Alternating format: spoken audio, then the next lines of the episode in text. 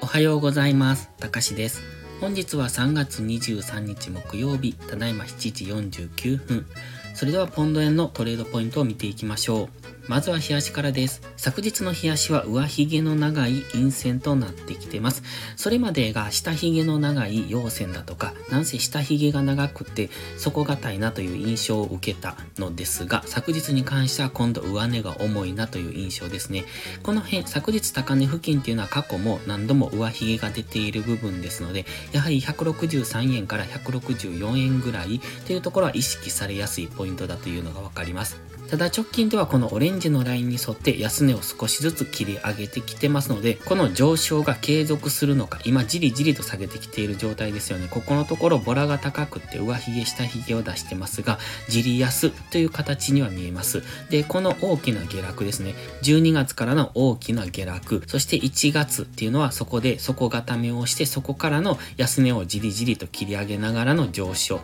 になってきてまして、直近の戻り高値のここですね、12月28日ぐらいの高値になるんですが、その辺も一度上抜けてきてますので、まだこの上昇の流れというのが止められたとは考えにくいので、今はそこが分かりにくいんですよね。ですので、この緑のボックス下限からの上昇の流れを考える人たちと、そして緑のボックス上限からのこの下落の流れを考える人たちが今拮抗しているところなのかなと。その中で安値も切り上げてますので、そこが分かりにくい。この安値の切り上げが終了すればそこから大きく下落すると考えますが、今のところはじりじりと下げている状態ですので、かなり分かりにくい状態だなと思いますので、上がったところを売って、下がったところを買っていくみたいな、この下髭の出ているところは買い圧力が強みにあると。そして上髭の出ているところはやはり売られやすいというところで、しっかり下がるのを待ってからの買い、そしてしっかり上がるのを待ってからの売りっていうのをやっていくのがいいですね。現在インジケーターは方向感がありません。マクディに関してはまだ少し弱いですので、え、下落の方が優位かなとというところ。現在 GMM は横ばいですので、昨日もお話ししてましたが、GMMA が横ばいの時は上抜け、下抜けがしやすいですので、今は上がったり下がったりっていうのを繰り返す、そんなタイミングにあると考えます。では4時間足です。4時間足はオレンジの平行チャンネルの中で動いてまして、昨日お話ししていたのがちょうど GMMA 付近にあるので、え分かりにくい方向感がないですねというところでした。現在もオレンジの平行チャンネルセンターライン付近にありますので、まだ分かりにくい動きには違いないですが、直近の最安値、3月16日の安値から昨日の高値にフィボナッチリトレースメントを引いた現在は50%付近なんですね。ですので、ここは反発しやすいところころ、この上昇に対する半値戻しで反発しやすいところですので、本日は一旦この辺付近、現在地付近からの反発の上昇を見ておきたいところです。ここを明確に下抜けてくると、次は160.4付近まで下落すると考えますので、まずは現在地161円ぐらいで反発できるかどうかっていうところを見ておくのが良さそうですね。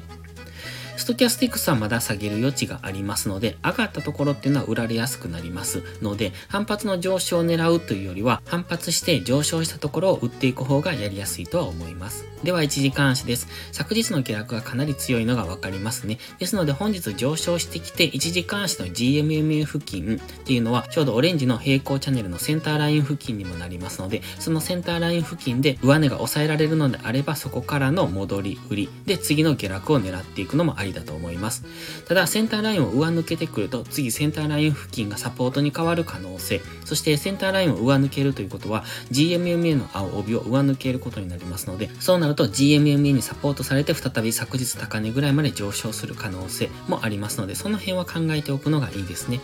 現在かなり分かりにくい動きをしてますので、無理にトレードする必要はないと思います。昨日の強い下落がありますので、基本的には上がったところを戻り売りなんですが、過去の動きをしてましても、かなりボラが高く乱高下してますので、その分かりやすいところまで引きつけるということですね。現在ですと、フィボナッチラインの50%ですので、ここからの反発を狙うのもありですが、次中途半端なところからの上昇を狙うと、そこが最高値になって下落する可能性もありますので、その辺は注意ですね。しっかり分かりやすいところまで引きつけないと、今までの動きを見てても、分かりにくい動きをしているっていうのが見て分かりますので、その中で決めつけてここから上昇するだろうといううそういうトレードはしない方がいいと思います。まずは一旦1時間足の GMMA 付近まで引きつける、そこからの上値を抑えられるようでしたら、次の下落の流れに乗っていくというのがいいんじゃないでしょうか。そして1時間足の GMMA を上抜けるのであれば、昨日の高値ぐらいまで狙うっていうのもありだと思いますけれども、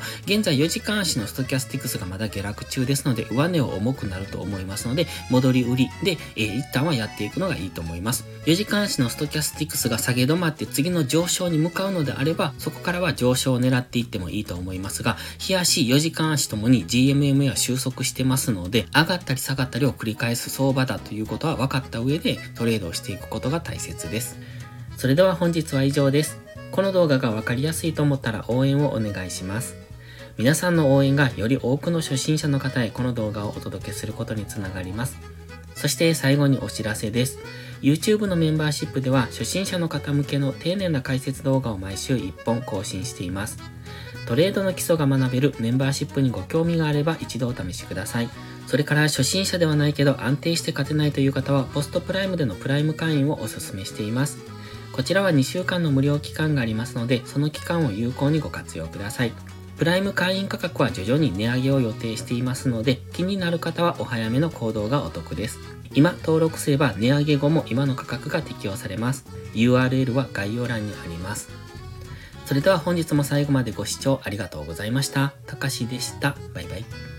インジケーターの使い方解説ブログを書きました。GMMA、ストキャスティクス、 MACD の使い方について詳しく書いてます。まずは一度目を通してみてください。きっとスキルアップのお役に立てると思います。インジケーターは何気なく表示させるのではなく、理解して使いこなすことが大切です。また、インジケーターを使ったエントリー手法のテキスト販売を始めました。こちらは初心者から中級者向けですが、初心者の方向けの初級編もご用意しています。勝つための聖杯なんてありません。だからこそ地味にコツコツとスキルを積み上げていくものです。このテキストはそんな方のお力になれると信じています。せっかく FX を始めたのですから、明るい未来を夢見て頑張りましょう。